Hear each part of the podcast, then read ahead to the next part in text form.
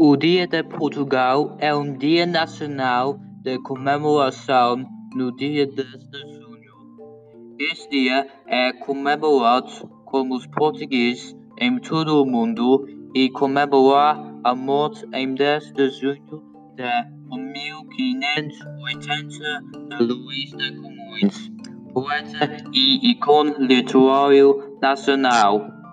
Luís Vaz de Camões, nascido em 1524 ou 1525 de 20 de junho e falecido em 1580 de 10 de junho.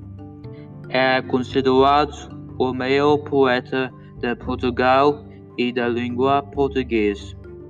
Seu domínio dos versos foi comparado ao de Shakespeare Vondel, Homer, Virgil e Dante.